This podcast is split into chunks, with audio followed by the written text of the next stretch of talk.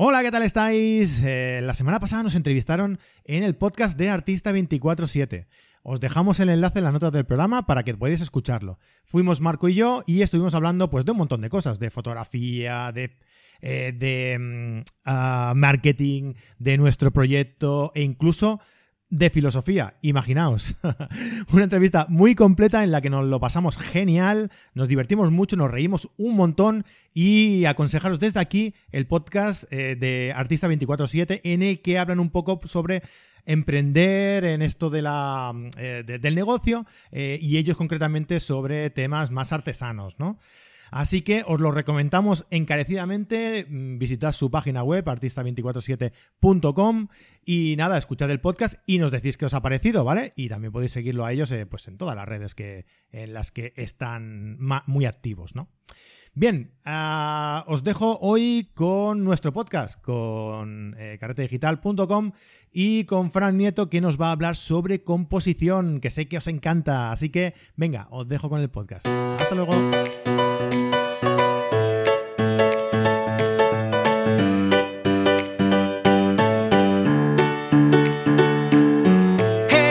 Bienvenidos a carretedigital.com, el podcast en el que hablamos sobre fotografía y hoy concretamente vamos a hablar sobre la composición en la fotografía.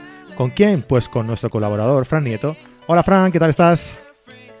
Hola, muy buenas Francisco y muy buenas a todos los que nos escuchan ya hacía una buena temporada que no andábamos por aquí. Sí, sí, sí, ya te echábamos de menos aquí. ¿eh? Y seguro que hay mucha gente que le encanta eh, hablar de, composición, escuchar sobre composición, y seguro que te echaban de menos. Pues nada, eh, bienvenido al podcast. y nada, explícanos, ¿qué tal? ¿Cómo te va la vida? ¿Qué, qué, qué has ido haciendo estos, estos meses que no has estado por aquí? Pues la verdad es que he cogido vacaciones en esta época del año que es muy bonita para los que nos dedicamos a la fotografía de naturaleza y hemos elegido un destino que hacía mucho tiempo que tenía ganas de ir, que es la isla de Madeira, que es una maravilla de, bosque. a mí me encantan los bosques, como ya os dije alguna ocasión, es una de mis debilidades.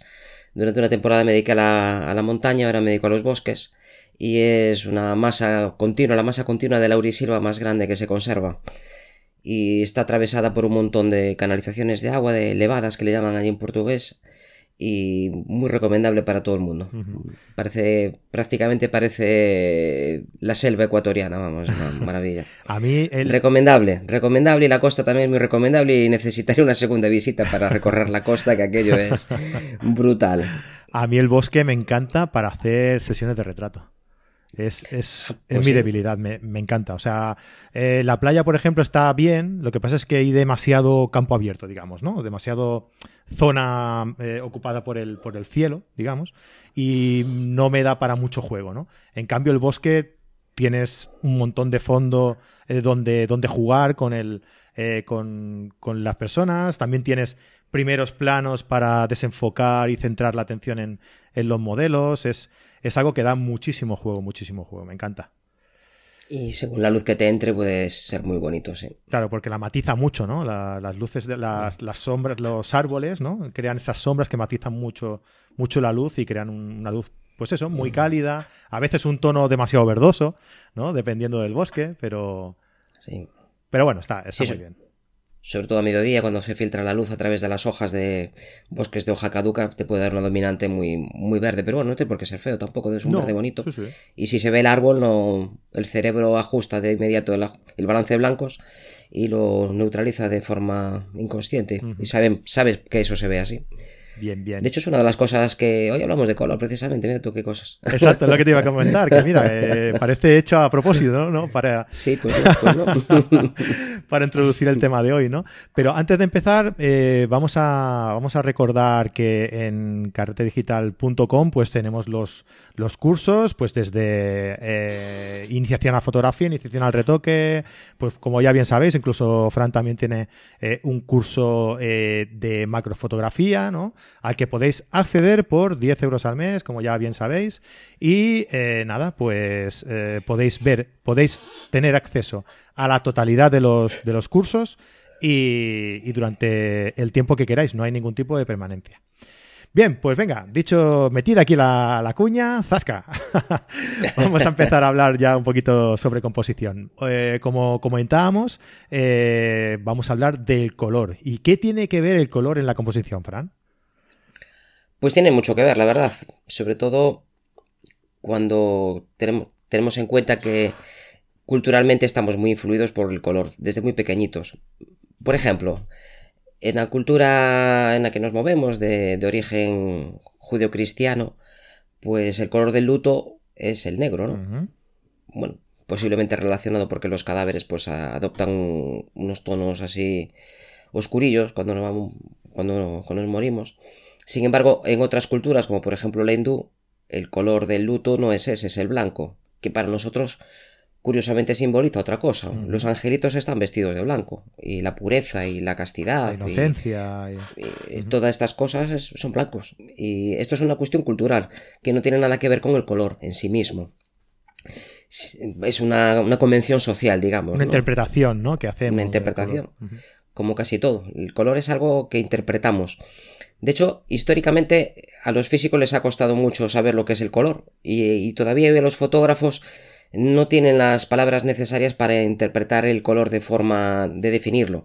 Yo tenía un profesor que le tengo mucho cariño y todavía lo, hablo con él cuando lo encuentro por la calle, y me decía que solo somos capaces de entender aquellas cosas que podemos definir. Entonces cuando a un fotógrafo le preguntas algo tan sencillo como ¿qué es el color? Pues normalmente no son capaces de dar una definición, ¿no? El color es... Que, y, la mayor parte de la gente tampoco. De hecho, decía que a muchos físicos les ha costado mucho. El primero que empezó a trabajar con el color, posiblemente de forma seria, pues fue Newton, con aquellos famosos experimentos de, de los prismas que descomponía la luz que entraba por un agujerito de su ventana. Y se dio cuenta que la luz blanca era un compendio de varias longitudes de onda. Fue capaz de ver que había más allá del rojo, que había, poniendo un termómetro, que había más que no podía ver, pero que, había más longitudes de ondas y descubrió el infrarrojo. Y a partir de ahí, pues nos dimos cuenta de que el color era algo subjetivo. En época de, de los griegos, que eran así muy teóricos ellos, que jamás hacían experimentos, pues para ellos la luz salía de nuestros ojos y dirigía a los objetos, y volvía. Entonces hubo uno que era un poco más crítico y dijo, ¿y por qué no vemos de noche? claro. Ese le daba un poco más a la cabeza. Ese le daba un poquito más a la cabecita, sí. Y entonces pues empezaron ahí a hablar de los dioses que por la noche no te dejaban ver, bueno, una serie de cosas que, que ahora no vienen al caso. Y entonces, después de Newton, pues se hizo una teoría sólida sobre la luz, sobre las longitudes de onda y se, avanzó muchísimo. Pero tuvo que venir un escritor, Goethe, que también se dedicaba a la ciencia, y, era pintor también, hizo bastantes cosas, era muy frecuente en los siglos XVII, XVIII que la gente se dedicara a todo, el que era bueno para una cosa era bueno para otro. Si era relojero podías inventar pues el dispositivo de evacuación de, un váter o podías hacer una la cúpula de la catedral de Florencia, da igual. Te podías dedicar a cualquier cosa. Pues como ahora, ¿no? Si tienes una cámara eres fotógrafo, pues. Sí, igualito, sí. O, y, videógrafo y te puedes dedicar a la edición de sonido y grabar maquetas, lo que haga falta. Eh, o grabar un podcast incluso, ¿eh? o, grabar un podcast. Podemos hacer de todo. Somos polivalentes. No, la verdad es que es, una, es muy curiosa la cantidad de conocimientos que necesitan los fotógrafos para hacer todo lo que, lo que les gusta. ¿eh? Empiezas a rascar, a rascar y al final, aunque sea en superficie, pero necesitamos saber muchísimas cosas. Necesitamos... Y, al final no somos excesivamente buenos nada más que en uno o dos, pero es que necesitas conocimientos de mucho tipo. Mm. Yo durante una temporada me dediqué a, grabar bodas y pues acaba sabiendo un montón de, de vídeo y de de algoritmos. De, en aquella época los ordenadores no eran como ahora y me tuve que aprender muchas cosas sobre velocidades de los discos duros, cuáles eran buenos, las mejores disposiciones en RAID, después en, audio, pues como grabábamos con micros externos, pues tenías que sincronizar. al final acabas pelándote con muchísimos programas y acabas teniendo una base de datos ahí que te permite después, pues solucionar los problemas que, tuvimos al principio del podcast, que estuvimos aquí una horita dándole vueltas a unos problemillas que teníamos. Bueno, decíamos que con el color después llegó Goethe y empezó a hacer estudios, ya, como él era pintor, esto de saber de varias cosas al final permite avanzar muchísimo en, muchos campos de la, de la, ciencia, que en principio no tienen nada que ver entre sí, aparentemente, la ciencia siempre es, una, la ciencia abarca todo. Y entonces este hombre pues estaba preocupado por, por sus pinturas y empezó a analizar y, acabó con una teoría del color que todavía perdura hoy, diciendo que hay una serie de colores que son primarios y que son los mismos que utilizábamos cuando estábamos en el instituto y hacíamos las, las manualidades con témperas, ¿te acuerdas? bueno, en algunos casos con óleo, pero a mí me tocó sobre todo con témperas. Y los colores que llevábamos eran los primarios, ¿te acuerdas? De los cuales obteníamos los secundarios. Y a partir de los secundarios mezclados entre ellos, pues los terciarios, cuaternarios, etc. Los primarios para nosotros eran el rojo, el amarillo y el, azul. ¿verdad? Con el rojo y el amarillo conseguías el naranja, que ya es un secundario y con el amarillo y el azul conseguías el verde, ibas mezclándolos y vas consiguiendo el violeta, todos estos colores. Para esta percepción del color, pues hay los colores primarios, rojo, amarillo y azul, y estarían los secundarios, que son el verde, el violeta y naranja. Pues a partir de esto, pues hacen una serie de armonías de color que al ser humano pues le resultan más o menos agradables. Por ejemplo, el rojo y el verde. Imagínate ahora una fotografía, por ejemplo, en un bosque que nos gustan tanto, de, los acebos en, en, el mes de enero, febrero, que es cuando tienen los frutos. Y entonces una pequeña manchita, que es la bola de, del fruto, que es roja. Y el verde, pues siempre da una buena fotografía. ¿eh? Una mujer con un vestido rojo en un bosque primaveral en verde, ¿verdad que es una buena fotografía? Porque te crea como un contraste muy, muy acusado, ¿no? Muy destacado. Y, te, destaca esa, la, figura humana, ¿no? Que está vestida en este caso de, rojo, ¿no? Efectivamente, estás, has dado con la palabra correcta, que es contraste. Hay contraste, que siempre cuando hablamos de contraste, bueno, contraste es una palabra que en general está muy mal usada. Por parte de los fotógrafos en general la usamos de una forma no rigurosa. Contraste es la diferencia que existe entre la parte más luminosa de la escena y la más oscura. Y cuando una fotografía tiene unos pasos muy bruscos, decimos que es muy contrastada. Sí. Pero no es cierto. Si tiene blanco y tiene negro, da igual que tenga muchos tonos intermedios o tenga poco. El contraste es el mismo, es la diferencia entre el blanco y el negro. Si una foto de blanco y negro, da igual el número de pasos que haya en el medio. Eso es la gradación que tiene la imagen. Puedes tener una gradación alta con contraste bajo, una gradación alta con un contraste alto. Y estas son dos cosas que, no son inherentes. La gradación es una cosa, que es el número de tonos que tiene la imagen, y el contraste es otra. Pero normalmente cuando tenemos poca gradación, cuando hay pocos tonos y saltas muy bruscamente, decimos que tiene mucho contraste, que es lo que hacemos en Photoshop cuando añades pues una curva en S o añades contraste directamente con la herramienta o con niveles. Exacto. Que lo que haces es em, aumentar los blancos y aumentar los negros, ¿no? Digamos, entonces creas ese contraste. Exactamente. Pero si Reducir la gradación, ¿no? Como tú decías, ¿no? Reducir la gradación. Bueno, depende. Si tu imagen, en tu RAW, no hay, hay huecos a la derecha y a la izquierda, tienes una imagen con poco rango dinámico y tienes hueco por la derecha y tienes hueco por la izquierda, cuando tú llevas el blanco al punto donde empieza el histograma y, el, negro, al mismo punto, donde empieza el negro, ahí estás aumentando el contraste, porque antes no había ni blanco ni negro. Claro. Lo estás creando, digamos, sí, sí. Estás, estás, llevando el contraste a su, a su valor máximo. Una vez que ya tienes ese valor máximo, aunque incrementes una curva en S, si no varías esos puntos, pues no estás aumentando el contraste, estás disminuyendo la gradación. Y visualmente vemos que hay un incremento de contraste lo asimilamos como tal, pero que realmente no lo es. Pero bueno, ahí vamos a hablar del color, ¿eh? Estamos hablando del color. No, te disperses como siempre. Que tenemos aquí el vicio de dispersar. Siempre te llevo a, otros derroteros que no. Venga, sigue, sigue, va. Decíamos que había una serie de colores que se llevaban muy bien entre ellos. Por ejemplo, si estás fotografiando en, en, el mar, estás aquí en la costa gallega con una ría y estás fotografiando unos barquitos en alguno de los maravillosos puertos pesqueros que tenemos, como normalmente aquí el mar es azulado, en algunos días pues puede ser un poco turquesa, pero normalmente tenemos unos colores del, mar, un azul así bastante profundo. Si vas a elegir una embarcación que busques lo que decías tú, ese contraste cromático, pues yo elegiría una que esté de tonos cálidos, un naranja, un amarillo, que es el contraste natural del, azul es el naranja. Estos son los, contrastes más altos que podemos tener. Y luego el último que nos faltaría sería el amarillo, el amarillo es un color un poco especial, ya hablamos de él porque es el único color que cuando lo el resto de los colores cuando los haces más puros se oscurecen. Sin embargo, el amarillo, cuando lo haces más puro, es el color de la luz y, se hace más, más transparente, digamos, ¿no? No se satura más. Y su color complementario es el violeta. A partir de esto, pues tenemos una serie de combinaciones. La primera de ellas, la que más solemos utilizar, es la diferenciación entre colores cálidos y colores fríos. Los colores cálidos son los del fuego, los que nos recuerdan y posiblemente lo de cálidos sea por, la hoguera de, las cuevas. Nos calentaban, eran cálidos, y son los naranjas y los amarillos. Ya salieron, ya salieron los Homo sapiens, ¿eh? ya, tardaban en salir. Ahí Vaya, los neandertales, por lo que estamos aprendiendo últimamente gracias a, Arsuaga y a la gente que dirige aquí las, las cuevas en Burgos y el Museo de, de Burgos, pues parece ser que los neandertales tenían muchísimas cosas en común con nosotros y que nosotros, aparte genéticamente también tenemos bastantes cosas de los neandertales, por lo menos las poblaciones que emigraron más, más lejos de África, se mezclaron ahí eh, una parte de Europa y que una parte importante de nuestro sistema inmunitario puede ser que venga que provenga de los neandertales. Venga, cálido fuego, vamos. Y, eh, a lo que iba, a lo que iba, que no, viene siempre algo lo que digo.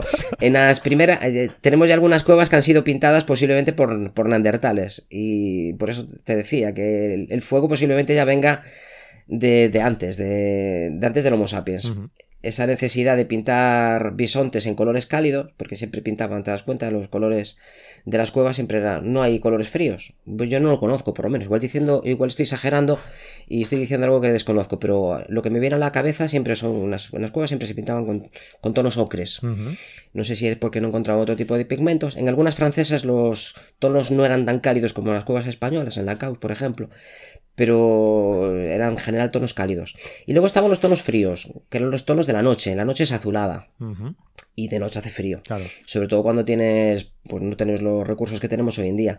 Y luego la niebla, que también es una cosa que enfría muchísimo a la gente. El agua, cuando te caes al agua también te enfrías. Y la gran diferenciación cromática. Por un lado están los tonos que te transmiten, pues esta... Calor y calidez esta sensación agradable y por otro pues están los tonos fríos. Y la mayor parte de los fotógrafos si ves su obra y ya tienen una obra ya un poco consolidada y un, cierto estilo o un inicio de un estilo verás que tú abres el Instagram de cualquier persona solo con las dos primeras pantallas ves que van a predominar los colores.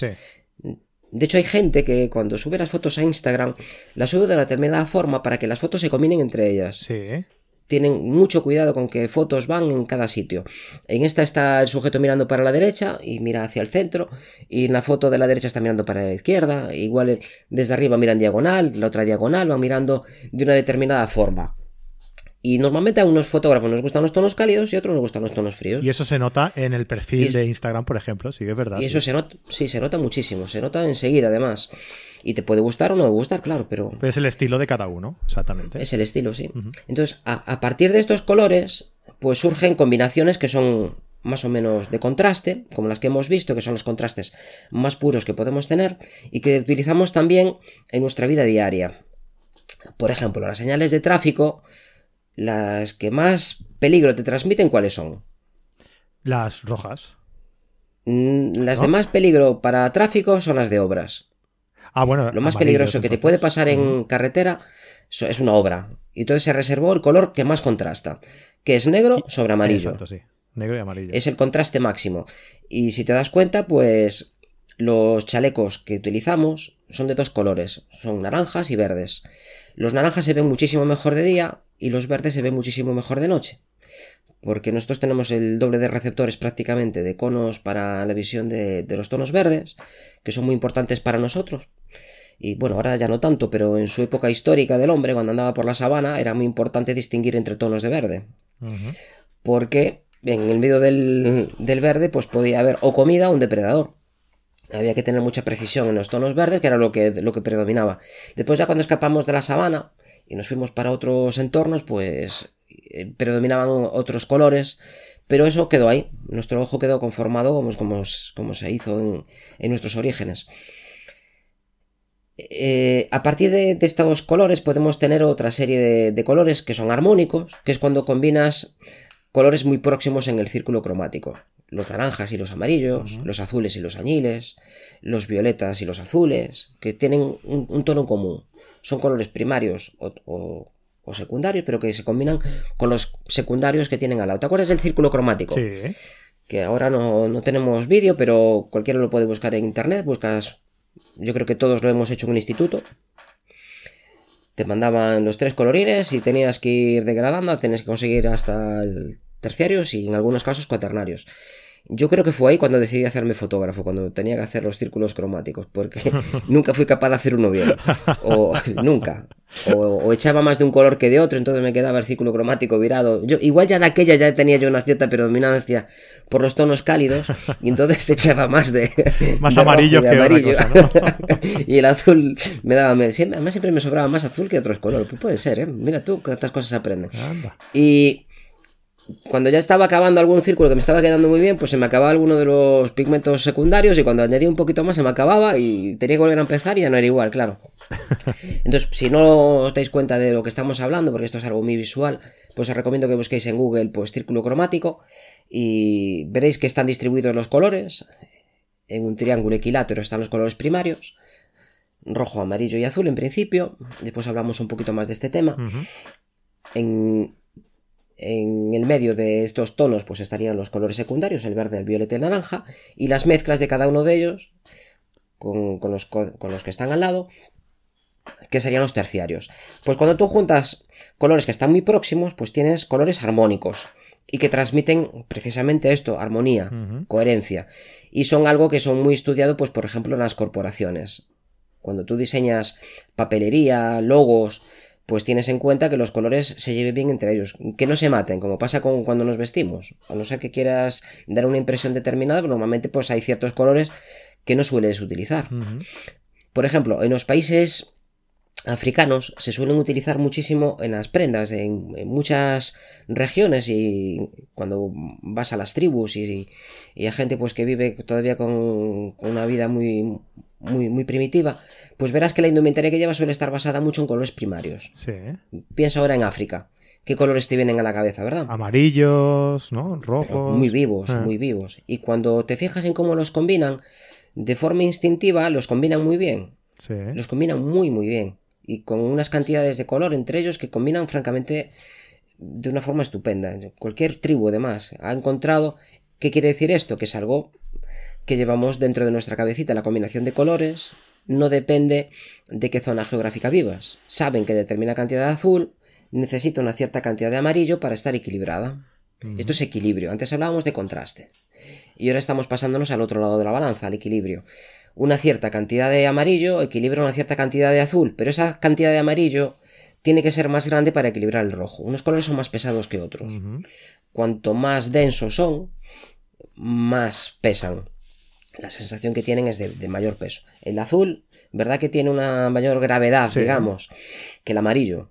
Entonces, si quieres equilibrar una masa pequeñita de verde, por ejemplo, ¿cuánta cantidad de acebo pones en una fotografía? Mucha y una pequeña bolita.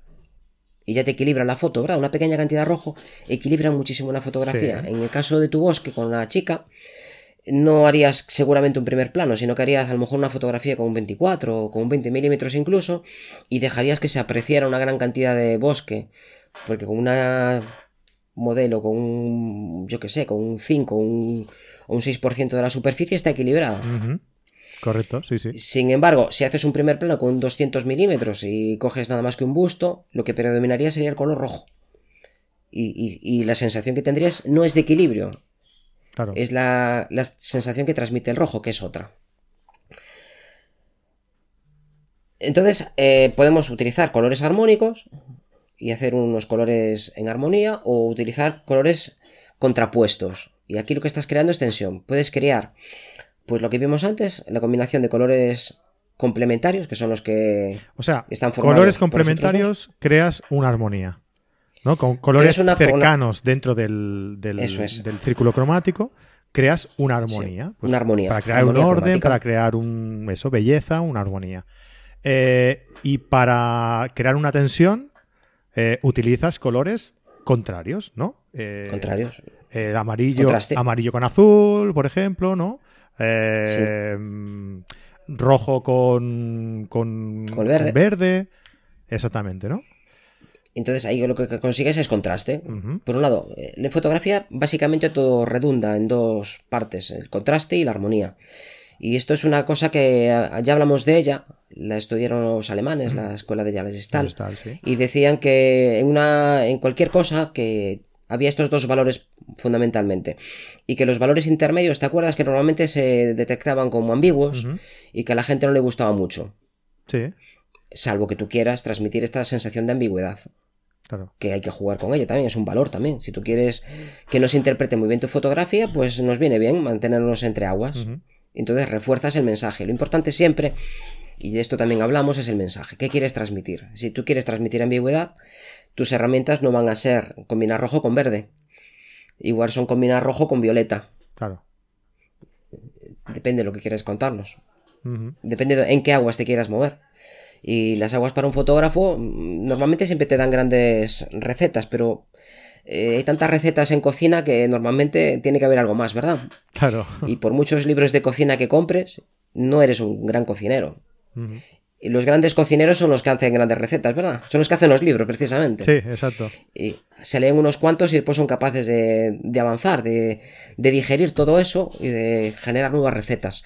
Y los fotógrafos tenemos que hacer lo mismo, no podemos ceñirnos a lo que ya está hecho, sino que tenemos que saber sentarnos unas cuantas semanas de nuestra vida, no tiene por qué ser seguidas, y, y, analizar qué es lo que quieres contar, qué es lo que te ha movido a llegar hasta aquí, qué es lo que necesitas decirnos. Si es, que, si es que necesitas decirnos algo, igual simplemente pues hay otros tipos de fotógrafos, la verdad. Más estéticos, quizá, ¿no? Como hablábamos. esto da para un tema también y posiblemente también encajaría dentro de lo que es la composición. ¿Por qué fotografiamos? Es una pregunta que cada uno tiene su respuesta. Y bueno, yo tengo la mía, tú seguramente tengas la tuya, y cada uno de los que nos escuchan pues tendrá la suya personal, pero básicamente nos movemos en, en, unas poquitas posibilidades, que no son muchas tampoco. Después tenemos una serie de combinaciones de colores. Por ejemplo, si formas un triángulo, estarías utilizando dos colores eh, un triángulo eh, isósceles. Estarías utilizando colores que están distribuidos de forma equivalente en el círculo cromático y esto es lo que se llama una terna de colores que suele funcionar muy bien también. Pues rojo azul con violeta por ejemplo son están separados y, y suelen ser colores que se llevan bien entre ellos. Esto es lo que se llama también en fotografía en muchos libros le llaman un acento Tú tienes dos colores que combinan bien entre ellos y pones una pequeña cantidad del que, los, del que se separa de, los mismos, ¿no? Un poquito de rojo, por ejemplo, combinado con un poquito de verde y un poquito de amarillo. Y da una combinación de colores, en este caso son primarios, y da una combinación de colores que también es bonita. Realmente sí que es como si fuera una receta, ¿eh? Sí. un poquito, una pizca de rojo, una pizca de azul. Sí, suelen funcionar muy bien. Estas fotografías suelen funcionar muy bien. Y las vemos muchísimo, muchísimo en los anuncios. Sí. Si te fijas, eh, sobre todo en ciertas marcas que cuidan mucho su producto y su imagen, tienen una, una capacidad de transmitir cosas con colores. Tú ves los anuncios, por ejemplo, de BMW. Eh, ¿Te gusta conducir? Es BMW, ¿te gusta conducir? Sí, sí, sí. Sí, sí estaba ahora dudando si era Audi. No, no, no, Y, sí, eh, y ves que hay una estética y unos colores y unos virados y ciertos directores también, que los fotógrafos también deberíamos de mirar mucho hacia la fotografía en, el cine. Y cuando te guste una foto, una, buena película que digas, joder, me gustó la imagen que tiene. Fíjate en el director de fotografía, que siempre pasa inadvertido, está en algún lado, en algún lado lo ponen. si hablamos a veces de, este tipo de, fotografía, hablamos con, Fernando Sánchez. Eh, y siempre, siempre, siempre eh, pasa igual. Eh, el director, un tal no sé quién, que pasa inadvertido, que, pero todo el mundo lo quiere, trabajar con él, ¿no? O sea, no es conocido, pero los directores importantes siempre buscan eh, acabar trabajando con, con los mejores directores de fotografía porque saben que el resultado les va a ser satisfactorio, ¿no? Sí, alguien que sabe cómo poner las luces, cómo conseguir que un fondo tenga la densidad que busca el director, transmitir la atmósfera, dónde poner la cámara, con qué objetivo, cómo conseguir aplastar una imagen. Tú ves algunas películas así que nos pueden venir, como El Resplandor, y todo está muy pensado. Las de Kubrick está todo pensadísimo, ¿eh? está todo muy, muy, muy, muy medido y ves el director de fotografía y ves que tiene va repitiendo, ese director eh, repite en muchas fotos, en muchas películas. Y en algunas de ellas, pues aparece con su nombre en grande ya. Claro. No tan grande como el director y no tan grande como el productor, pero aparece en grande. Ya, ya tiene una cierta, un cierto renombre. Pues esas, en estas, mm, en, en los virados, por ejemplo, que ahora se llevan muchísimo los virados en las películas, sobre todo en Marvel, por ejemplo. Sí. Pues si te fijas, tienen unas ciertas dominantes en las luces y tienen unas ciertas dominantes en las sombras. Y estas dominantes siempre son complementarias. Si tú pones dominantes azules en las sombras, acaban poniendo dominantes amarillentas arriba. Si pones dominantes, en algunas películas lo tengo visto, hace poquito vi una película española que tenía unas dominantes anaranjadas y un poco violetas en las sombras. Me gustó mucho esa película. Y ahora no recuerdo el, el título, pero Vaya. ya, ya me acordaré. Vas a dejar acordaré. ahora con la en los sí, labios. la, la- sí, era una película sobre unos asesinatos en el País Vasco, no recuerdo el, título. La vi en Netflix hace poquito además, pero yo para los para los nombres soy un desastre, un auténtico desastre. Esa parte de, de mi memoria nunca funcionó. Entonces, estas combinaciones, lo que dices tú, son recetas que van a funcionar siempre bien. Pero es que una receta que funcione siempre bien es tortilla, pero no comemos tortilla todos los días. Ah, claro. Si no nos cansaríamos al final de, de tortilla. Y a mí me encanta. Y en publicidad pues tienen que ir sobre fijo. Pero de vez en cuando, pues la publicidad nos sorprende. Yo, mm, afortunadamente, no tengo que ir mucho al dentista, pero cuando voy a revisiones y estas cosas, pues siempre miro las revistas que tienen por allí, que yo no, no las veo en otro lado. Las veo nada más Están que descatalogadas ya. Sí, son revistas del corazón y estas cositas. Y veo los anuncios. Y solo miro anuncios. Y, y- y de vez en cuando me sorprende alguno. Hubo una temporada que se llevaba mucho el blanco y negro. Ujú. Recuerdo una, una publicidad de una colonia que me sorprendió mucho porque tenía un blanco purísimo.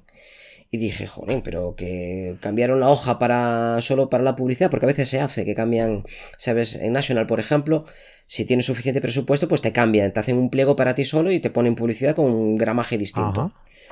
Y bueno, eso se paga y ya está, se puede hacer.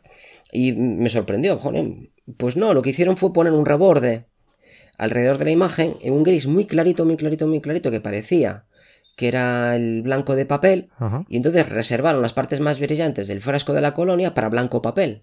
Claro, y así contrastaban más, ¿no? Que realmente igual no era blanco blanco, pero en comparación con el otro gris, pues y esto es la última parte de lo que quería hablaros hoy.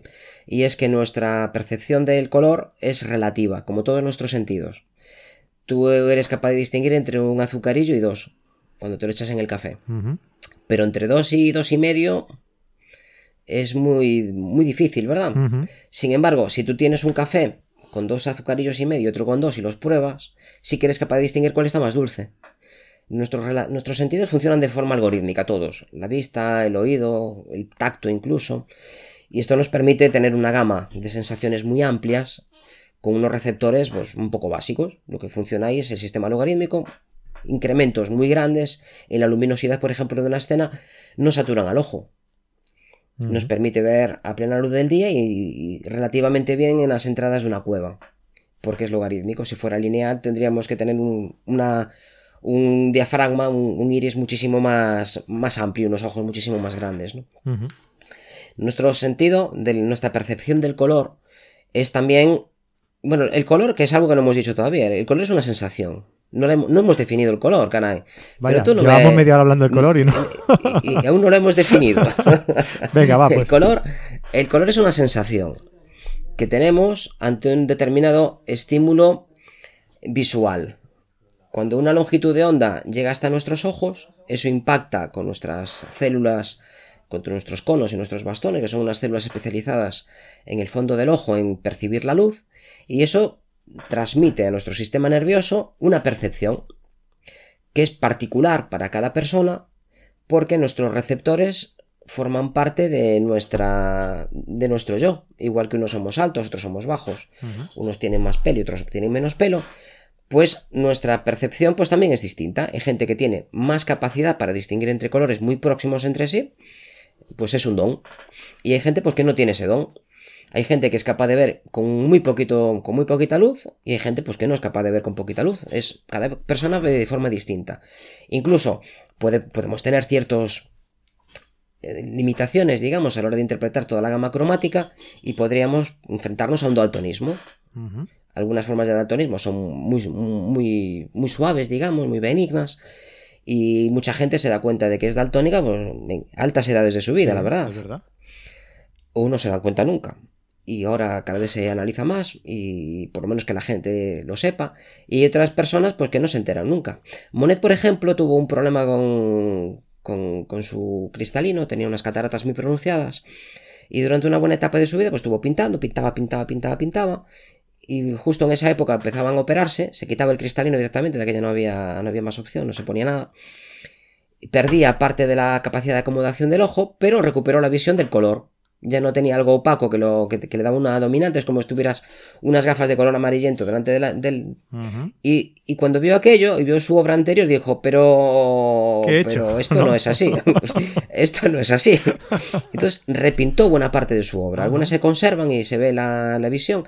En, en los cuadros estos de marítimas que se hicieron a finales del siglo XVIII y principios del XIX, sobre todo en Inglaterra, había unos cielos súper tormentosos que trasladaron ahí un montón de información. Y esos colores estaban motivados por la erupción de un volcán en, en Asia, Ajá. que produjo unas puestas de sol brutales durante un montón de tiempo, que fue la época en la cual se escribió Frankenstein también porque hubo, hubo un par de años que no hubo verano y hubo mucha lluvia y mucha, muchos problemas en Europa durante mm, prácticamente 15 años. Y pues bueno, como siempre, la religión empezó a hablar del fin del mundo y estas cosas, y entonces la gente se asustó y estas cosas. Y entonces la gente es que realmente estaba pintando lo que veía. Hoy en día nos parece una cosa salvaje y desproporcionada, pero realmente es, Es que lo que estaban había, pintando claro. lo que se veía. Ajá. Yo cuando fue el- la erupción del volcán este en Islandia que había bloqueado el espacio Sí. aéreo de nombre impronunciable, por lo menos para mí, y me planteé aprender cómo se llama. ¿Te acuerdas? Hace Sí. 10 años o así. Estuve como un loco esperando a ver si había una puesta de sol, porque es que tenía que haber con esa cantidad de partículas en ciertas partes, pues nos vinieron hacia Galicia, y yo estaba esperando a ver si había alguna puesta de sol, pero no cogí ninguna. Es Galicia profunda con cielos nublados, y no tuve suerte, pero es que seguramente tuviéramos unas puestas de sol espectaculares. De hecho, en el norte de Europa hubo puestas de sol muy bonitas gracias a, Ah, la Esas del, partículas del que- este. Que apartaban la- una- la- las frecuencias de onda del espectro del azul y se quedaban con el rojo. Entonces, al final, lo que tenemos nosotros es una percepción, un estímulo, una longitud de onda. Estimula mi ojo de forma diferente a la tuya y estimula la misma longitud de onda, estimula de forma muy, muy diferente, pues por ejemplo, a una abeja que tiene capacidad para poder explorar parte del ultravioleta. Entonces, algunas plantas pues atraen a las abejas gracias al ultravioleta y nosotros no lo vemos cada uno ve de una forma distinta. Esto es algo que se dio cuenta, como decíamos antes, hasta Newton, para él consideraba que era algo rígido y que, era igual para todos. Pero Goethe, como era pintor, pues se dio cuenta de que no, de que las mismas sensaciones eh, que él que pretendía transmitir a unas personas, para otras no, no decían lo mismo. A partir de ahí fue cuando creó su teoría del color, su teoría del color. ¿Y qué es el color? El color. El color se diferencia básicamente por tres factores. El matiz, el brillo y la saturación, que es algo a lo que estamos acostumbradísimos en la tele. Eh, funcionan así. Y cuando ajustamos el color en una fotografía, es- estamos haciendo lo mismo. Lo que define el color es el matiz. Es lo que diferencia el rojo del verde. Es la longitud de la onda que estimula nuestra, nuestro, nu- nuestro sistema visual. Deter- deter- determinadas longitudes de onda más largas, pues las vemos de un determinado color. Esto es el color, el matiz. Vamos a asimilarlo con el color. Lo que diferencia un tono de otro. Lo que diferencia el amarillo del azul. Luego tenemos el brillo. El brillo, pues cuanto más brillo tenga, refleje una superficie, pues más claro lo vamos a ver. Claro. Hay Es superficies. la intensidad del color, digamos, ¿no? La intensidad no.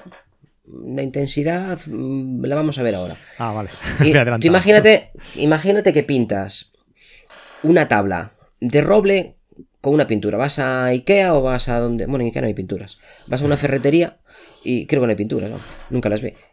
Vas a una ferretería y hay allí pinturas Bruguer y dices, quiero este en el catálogo y te llevas una brocha, un rodillo y un cubo de pintura. Y llegas a tu casa y pintas la estantería de ese color. Y pintas la pared. ¿Tú crees que los vas a ver del mismo tono? No. Y el color es el mismo. ¿Ves cómo es que es una sensación? Es una percepción. Porque depende de más factores que la propia luz. La luz se refleja y lo que refleja y lo que llega a nuestros ojos viene determinado por las propiedades intrínsecas del sujeto. Por su textura, por, incluso por su volumen, por cómo está distribuido, por su brillo, por, la, por las características de una superficie muy brillante, por ejemplo, una, una si esa mesa, si tú pintas una mesa de madera o una mesa de cristal con la misma pintura, ¿verdad que la va a ser distinta? Esto es una propiedad que se llama en una propiedad que nos preocupa mucho a los fotógrafos cuando imprimimos y que se llama metamerismo.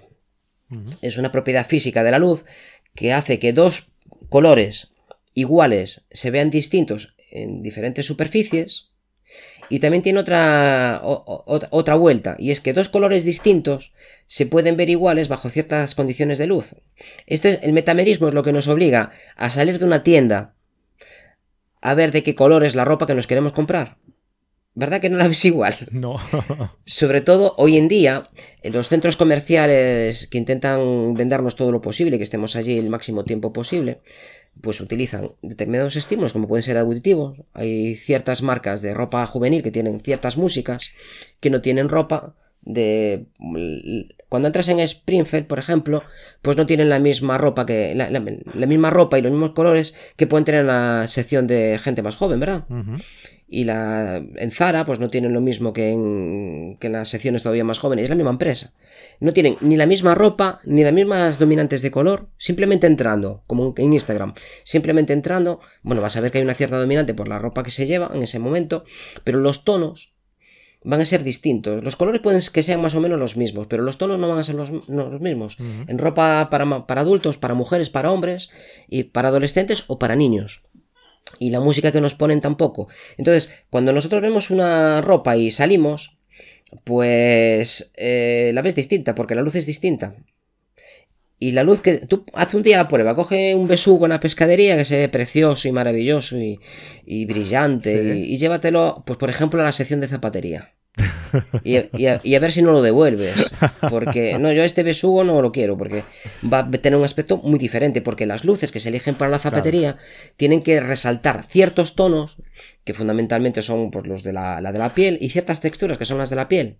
Y bueno, y tejidos, pues hoy en día también hay tejidos plásticos y telas. Pero en la frutería tienes que destacar ciertos tonos, que son los verdes y los rojos de los tomates. En un besugo no. No puedes resaltar eso. Entonces las longitudes de onda pues van a ser distintas. Y hoy en día, gracias a la iluminación LED, es que se están haciendo iluminaciones súper específicas para cada producto. Esto tiene sus ventajas. Hace poquito leía que están haciendo unos estudios con rayos X de la obra de Van Gogh, que es uno de los grandes maestros del color. Y de las combinaciones de color, fíjate, invito a todos nuestros escuchantes a que cojan cualquiera de los la habitación de Arlet, por ejemplo, y que vean cómo combina los azules y los amarillos, los girasoles, los cielos estrellados, cómo combina los tonos cálidos y los tonos fríos en un cielo. Bueno, pues eh, él utiliza unos pigmentos que son sensibles a la luz ultravioleta y que van a deteriorar la obra y la van a llevar a tonos mm, parduzcos en una temporada. Por ahora no se ha detectado todavía que, que tenga una influencia muy grande, pero han diseñado están diseñando una iluminación que, no tenga absolutamente nada de ultravioleta, así que permita eh, su, seguir visionándolo, pero sin que se deteriore de forma intensiva. Entonces lo que, lo que va a pasar a partir de ahora es que la obra de este autor, y posiblemente gracias a estos conocimientos que tenemos sobre estos pigmentos, que lo usaría más gente en esa época que no los, no los hacía profeso, se los mandaba a su hermano, la mayor parte de las pinturas se las mandaba directamente de París el hermano de Van Gogh, y, pues más, más autores lo estarán usando. Entonces seguramente empecemos a ver que los museos empiezan a utilizar determinadas luces, determinadas condiciones de iluminación para no para, ¿no? Para, algunos alterar ese, esto puede que transforme la relación que tenemos con los cuadros. Hasta ahora en el Prado una buena cantidad de las obras se exponían con luz de día. Pues ahora igual empezamos a tener centros comerciales como Ikea sin ventanas o como el Corte Inglés sin ventanas o empiezan a cerrarlos, o empiezan a poner filtros en las ventanas para luz ultravioleta, puede cambiar. Entonces, esta, lo que te, quería decir es que lo que tenemos realmente es una sensación. Hay personas que tienen una sensibilidad muy alta, que entran a comprarse un traje y que igual está compuesto, pues, por ejemplo, por una falda y una blusa, y te dicen, pero esta no es la misma tintada. Y yo lo veo exactamente igual, porque tiene una percepción para el color muy superior a la mía. Eso es lo que decíamos, que, que, las mujeres tienen la percepción de una tonalidad de blancos mucho más bestia que nosotros, ¿no? aquí entra la cultura. A nosotros nos da un poco igual, en general. Evidentemente, siempre que hablamos aquí estamos generalizando. Tampoco quiero que nadie se moleste, ni siempre generalizamos. Mm. Hablamos pues para un porcentaje elevado de la población. La mayor parte de los hombres, pues... Mm, nos da un poquito igual que el verde sea un poco más oscuro, un poco más claro. Es verde y lo ves bien. Sin embargo, a ellas como son, pues culturalmente, están más preocupadas por cómo visten, normalmente, y repito esto normalmente, y estamos generalizando muchísimo. sí, que los oyentes nos muchísimo, muchísimo, muchísimo, Estamos, generalizando, no conquetamos en nada, que no se nos moleste nadie. Entonces, eh, pues desde toda su vida, pues van combinando de una determinada forma y están más preocupadas. Esto es su cultura visual respecto a los colores, es muy distinta a la nuestra. Nosotros algo no nos preocupa. Nosotros igual tenemos más palabras y más vocabulario, pues en otras cosas, en mm. otras facetas que sí nos preocupan más. En el cacharreo fotográfico, por ejemplo. Por ejemplo, a la hora, pues, y también generalizando, pues quizás nos, gusta más el bricolaje que a ellas. Mm. Y pues eres capaz de distinguir si este destornillador es Philips, si es plano, o si es Thor, o si es. pero ¿en, qué lo distingue? Pues bien se ve. Y claro, a veces no eres capaz de distinguir, porque es importante ponerle palabras a las cosas para poder hablar con propiedad. Pues al final es que es una percepción, es totalmente mm, subjetivo, el color es muy subjetivo, depende por completo de, nosotros. Y nos falta el último punto para definir el color, que es la saturación. Un color cuanto más puro es, más saturado lo encontramos. Un azul lo podemos encontrar muy, muy puro, que sería el color azul, el que podemos poner en nuestro Photoshop cuando pones azul 255 y los otros dos a cero. Y cuanto menos saturado está, cuanto más vas quitándole la característica de matiz de, ese azul, pues lo que vamos quedando, lo que nos va quedando, que es el gris, el sustrato, que es lo que nos pasa cuando una imagen en color la pasamos a una escala de grises. Cuando desaparece el color, lo que estamos quitando es la saturación del color. De hecho, lo que hacemos a veces es una desaturación parcial. Quitamos en tu imagen, por ejemplo, del bosque, pues podrías tener el bosque en blanco y negro, en, escala de grises. A mí lo de blanco y negro no me gusta mucho porque eh, blanco y negro, a veces no hay blanco y negro en una fotografía en blanco y negro. Sí, un, blanco y negro a veces no hay ni blanco ni, negro. son todos grises. Son sí, una escala de grises. Una escala de grises, claro. Entonces, a mí me gusta más. Y hablando de color, y parece que el contrapuesto al color es, es una escala de grises, un blanco y negro. Y de hecho hay algunos autores que... Bueno, a mí me gusta mucho el color, ya es muy raro que haga algo en blanco y negro. Me gusta muchísimo el color, pero eh, el blanco y negro me gusta, me gusta muchísimo. Y la mayor parte de las obras que tengo como referentes están en blanco y negro. es, paradójico, pero es así. Y dicen que, bueno, que si la fotografía se hubiera inventado en color, que dónde estaría el blanco y negro. Que es una tontería. Esto es una tontería, no quiere una chorrada. Y hombre, esto es desvirtuar por completo la historia del arte. Eh, mucho antes de que hubiera fotografía ya había pintura y mucho antes de que hubiera pintura había armonías de color y, había grabados en, escalas de grises. Y no era solo por precios que hay ciertas cosas que se transmitían en escala de grises. Y hay ciertos cuadros que están con una escala cromática muy limitada. Yo recuerdo una obra de, de Goya que era, es el perro que está saliendo de la arena, que a mí me impactó muchísimo y realmente es una obra que tiene muy pocos colores, es muy limitada, una paleta de color muy limitada. Está hecha en una época de la vida de Van Gogh en la cual pues posiblemente estaba afectado por, por el plomo que contenían las pinturas, por saturnismo y la sordera que padecía pues seguramente también era un efecto secundario del, del plomo, que era algo muy frecuente en algunas profesiones como la de, la de fontanero, que la mayor parte de las instalaciones se hacían con plomo y pues tenía un cierto grado de, demencia. El saturnismo produce, cuando es muy, muy, prolongado en el tiempo, pues produce un debilitamiento de las funciones cerebrales. Y lo que salió allí es la esencia pura del autor, los miedos que, tenía dentro de sí mismo. Esto todo lo hizo en una casa de campo que tenía y lo pintó todo en, sobre las paredes directamente, es pintura al fresco. Esto se había arrancado y se puso en la exposición que vi en una itinerante que, se puso en el Museo del Prado hace ya bastantes años. Y la verdad que a mí es una obra que me gustó muchísimo, que todavía la tengo ahí como metida en la cabeza. Y al hilo del blanco y negro es que en realidad hay muchas obras en blanco y negro, que es que mm, los valores que tienen son valores tonales. Y cada valor tonal tiene una importancia y su relación. Y las obras en blanco y negro como el color no transmite sensaciones porque está ausente, las sensaciones que nos puede transmitir el rojo, lo que nos puede transmitir el azul, y que si te parece bien las dejamos para el próximo programa, que ya llevamos un ratito hablando. Hablaremos en el próximo programa de la psicología del color, lo podemos titular así, muy bonito. Psicología del color. Pues eh, cuando tú ah, te abstraes de, esta, de estas connotaciones que tiene el color, te quedan otras connotaciones que tienen pues las texturas, los volúmenes, las formas, las líneas. Te quedas con algo más Decían que cuando fotografías a alguien en color, que fotografías su ropa y que cuando fotografías en blanco y negro, pues que fotografías a la persona. Bueno, esto tampoco es así, ¿no? Yo tampoco lo veo así. sí, pero sí que es verdad que al no al, no fijarte en esos colores, al, no llevarte la atención esos colores, eh, la atención se tiene que centrar en otras cosas y a lo mejor te puedes también eh, centrar más en, eh, en, la expresión, lo que decías tú, ¿no? En, los, en el volumen, en la textura, en la luz. Es, es, otro tipo de observación de la, de la fotografía, ¿no? Pues sí, porque yo creo que mm, en los estudios que, que manejamos últimamente de neuropsicología, pues lo que primero te llama la atención en una imagen cuando la contemplas es el color, la distribución del color. Y luego empiezas a buscar otras cosas, que ya hablamos de esto también. Si hay personas, si hay seres animados, las relaciones que existen entre ellos. Esto es algo inconsciente, pero que funciona así en nuestro cerebro. Ya hemos hablado en algunos podcasts y quieren, si no los han escuchado, pues pueden ir hacia atrás en la sección y retomarlo allí.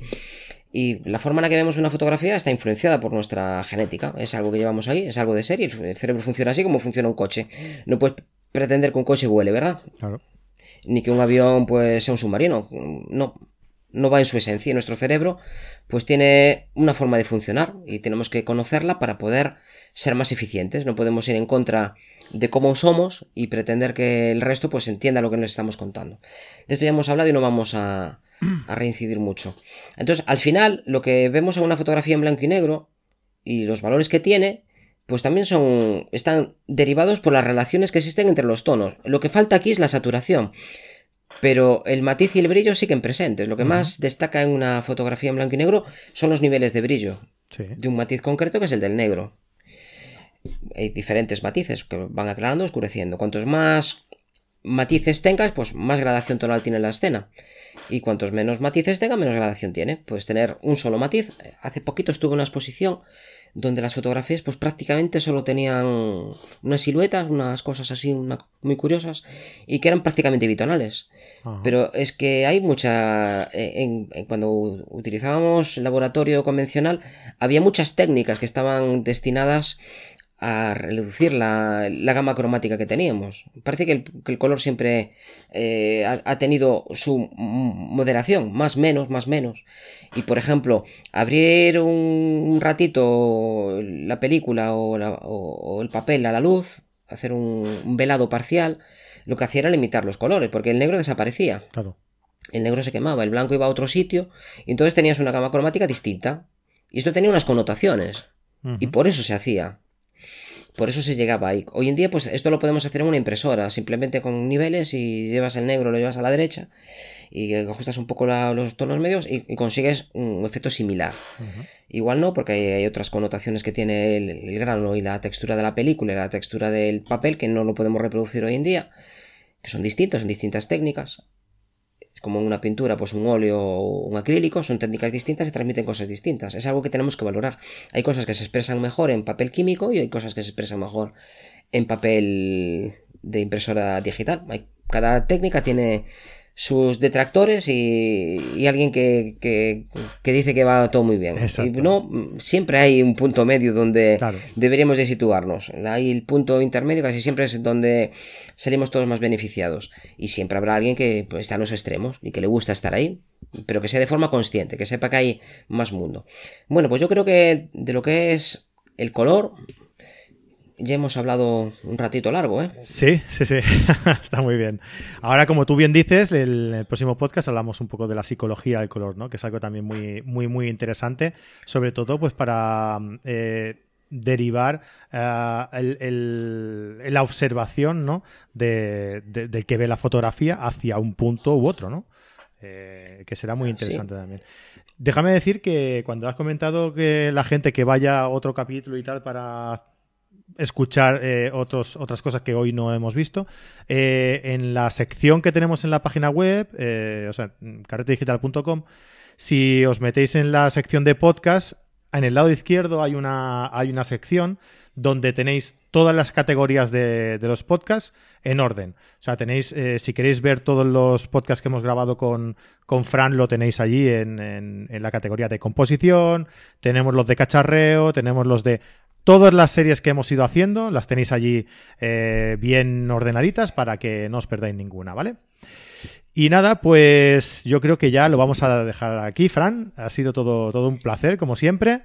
Eh, muy interesante. Eh, y bueno, hoy hemos hablado poco de, del Homo sapiens y, de los neandertales. ¿eh? hoy, empezamos con los neandertales. Empezamos con los neandertales y acabamos con los anuncios de BMW. Esto. Vamos a lo que da de sí la fotografía. Muy bien, Fran. Oye, pues nada, muchísimas gracias. Nos vemos en el, en el próximo. Cuídate. Y recomendar a todo el mundo que vea las películas de Kubrick, que la verdad es que el director de fotografía de todas ellas fue fantástico. Exacto. Con esa recomendación nos despedimos. Muchas gracias, Fran. Un abrazo. Un abrazo para todos y para todas. Hasta la próxima. Venga, y a todos los oyentes, pues nada, como siempre deciros que estamos en iBox, en iTunes y que allí nos podéis dejar reseñas, valoraciones, comentarios, los que queráis, que nosotros los escuchamos todos y los respondemos todos. Y nada, hasta aquí, pues eh, emplazados hasta la semana que viene en un nuevo podcast. Que tengáis buena semana, buenas fotos y un abrazo. Adiós, adiós.